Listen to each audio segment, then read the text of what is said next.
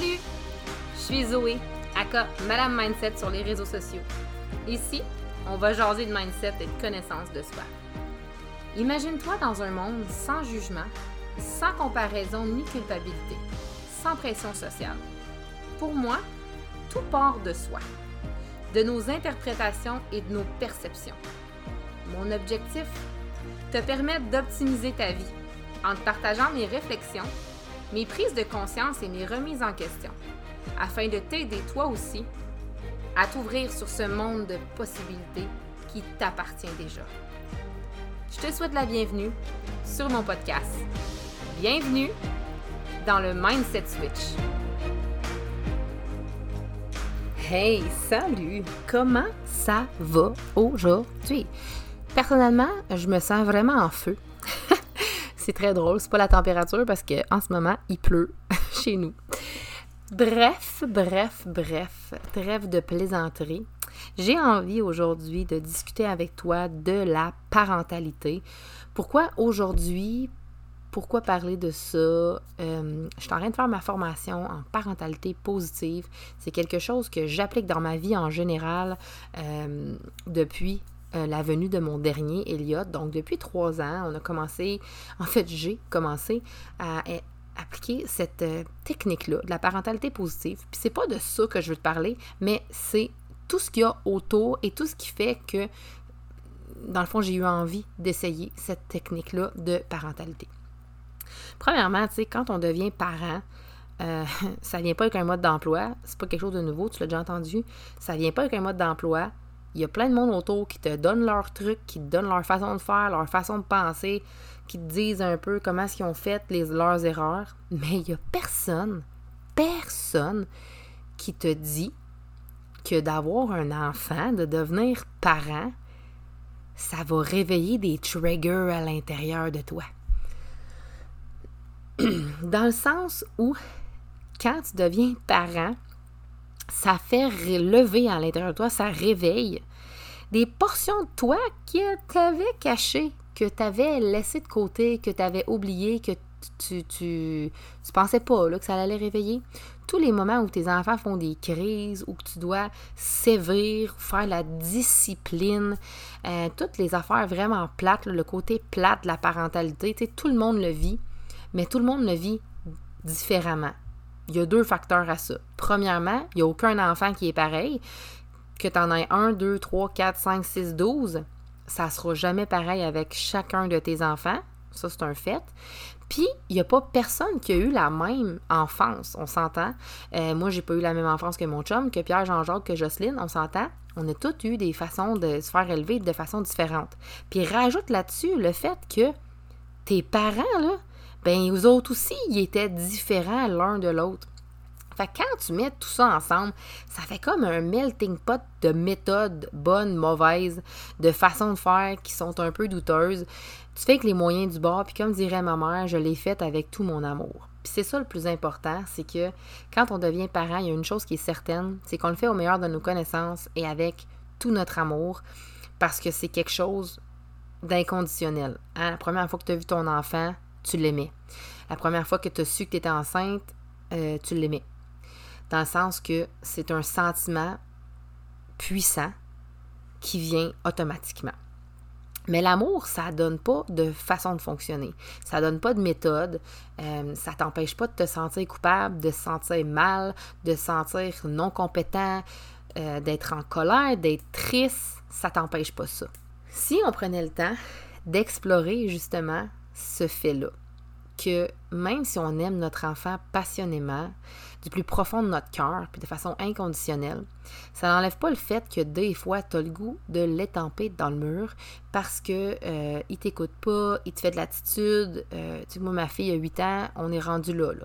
Elle nous fait de l'attitude, elle répond.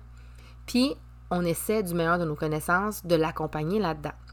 Ce qu'il faut comprendre, c'est que ton enfant, il vit dans un inconfort.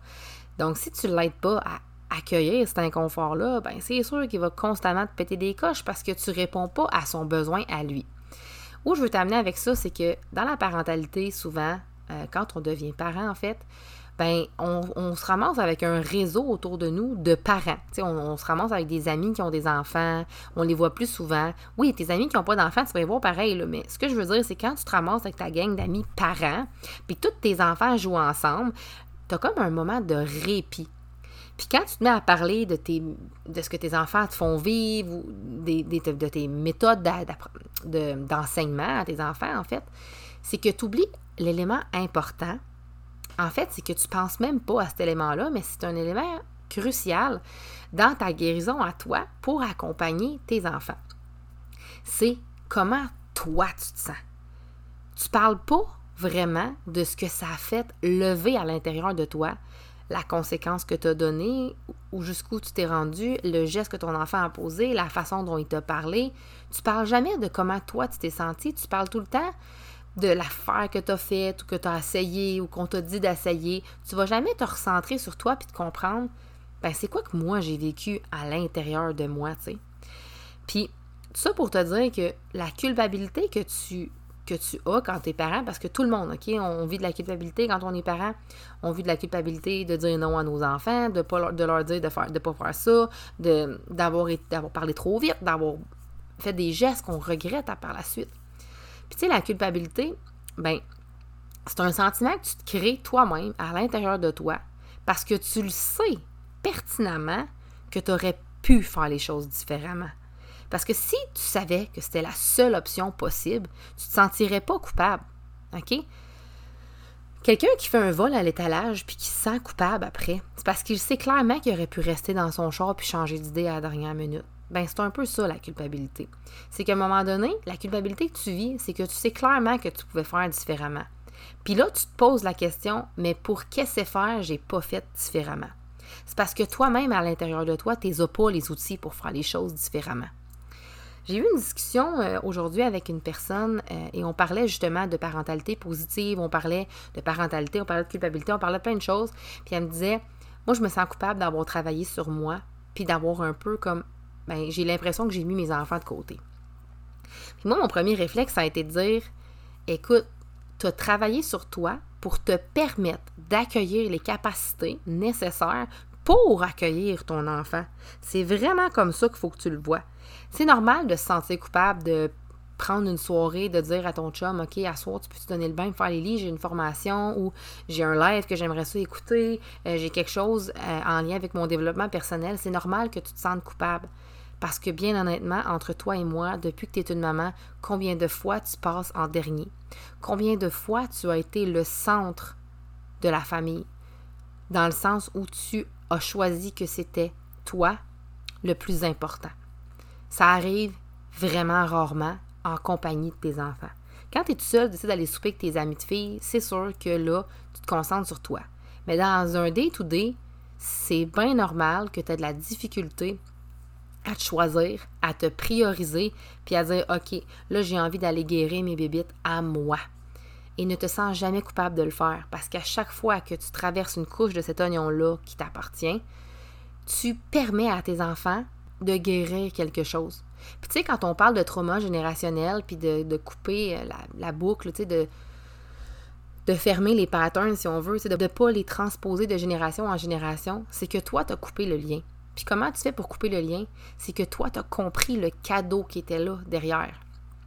Tu as accepté. Tu pris le temps de prendre conscience, d'accepter que c'était là, de le regarder, de le remercier, de te pardonner et surtout de l'aimer. Parce que sans lui, tu n'aurais pas fait cet apprentissage-là. En fait, tu n'aurais pas eu besoin de le faire. Donc, chaque chose que tu traverses, que tu as traversé, que tu te dis, oh, mon Dieu Seigneur, si j'avais fait différemment, je serais sûrement pas là aujourd'hui, mais tu avais besoin. En quelque part, tu avais besoin. Tu es venu ici, sur la terre, pour apprendre de ça. Mais il faut que tu prennes le temps de le comprendre. Il faut que tu prennes le temps d'en prendre conscience pour l'accepter, même si ça te fait vraiment chier. Tu pas le choix. Si tu veux passer par-dessus, si tu veux vivre des choses plus épanouissantes, des choses plus puissantes, tu n'as pas le choix de prendre le temps, de prendre conscience de ces patterns-là, de les voir, de sortir de ton corps, faire comme OK, été trop loin là. Qu'est-ce qui a fait que je me suis sentie attaquée? Parce que ton enfant, tes enfants, peu importe combien en as, ils sont pas ici pour te faire chier. OK? Ils sont pas ici pour te faire chier. À la limite, ils sont ici pour t'aider à te comprendre aussi. Puis toi, en échange, tu leur remets les clés de leur propre pouvoir.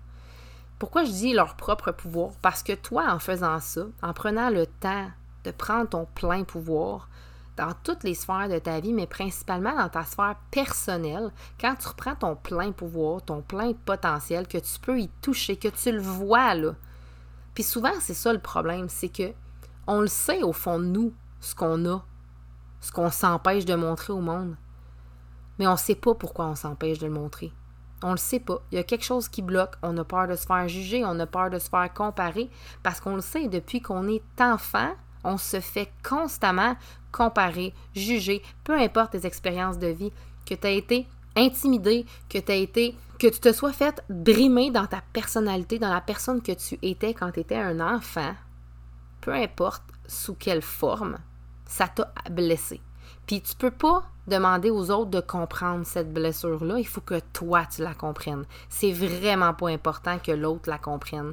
Vraiment pas. Comme arrête de t'acharner sur l'autre, je veux qu'il comprenne ce que j'ai vécu. Christy, tu vas t'époumoner puis il comprendra pas. Parce que lui, c'est lui, puis toi, c'est toi.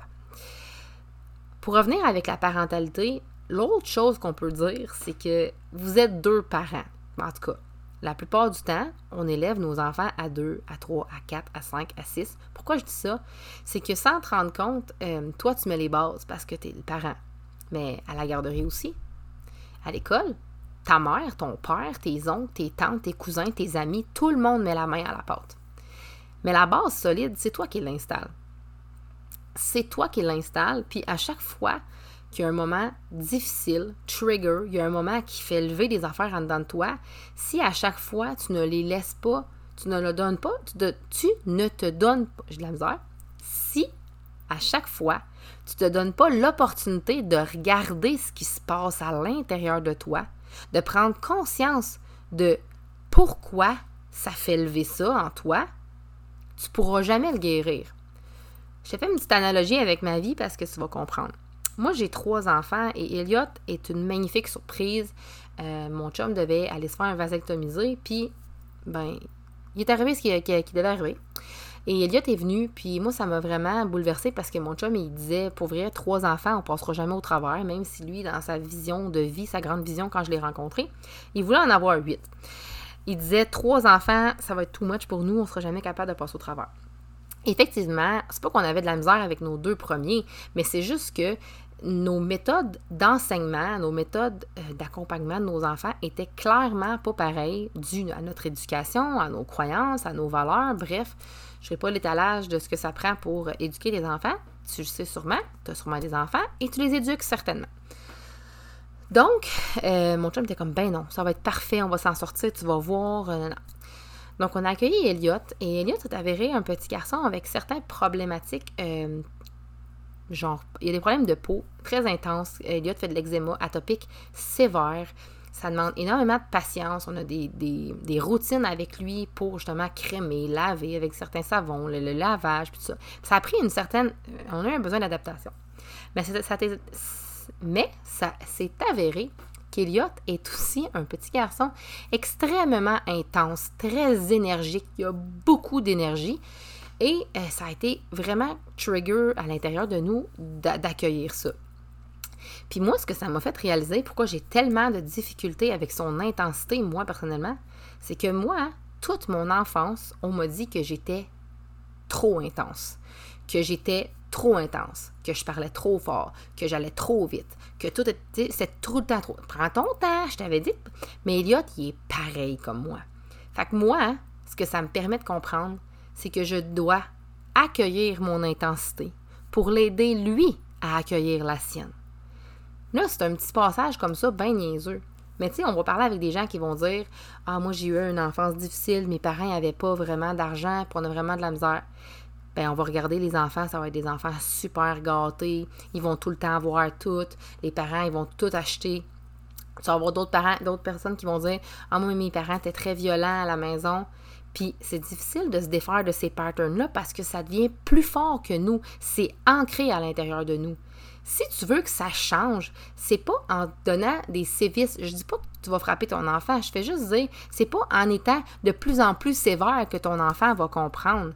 C'est en le faisant, en essayant de comprendre ton enfant, qu'il va, en essayant de comprendre ce qui. C'est pas en donnant des sévices à ton enfant qu'il va comprendre. C'est quand toi, tu vas comprendre c'est quoi le besoin qu'il essaie de t'exprimer. Puis ce qui est le plus difficile là-dedans, c'est que souvent, nos enfants sont très proches de leurs émotions. Hein? La colère, la tristesse, les émotions de base sont très, très, très puissantes en eux.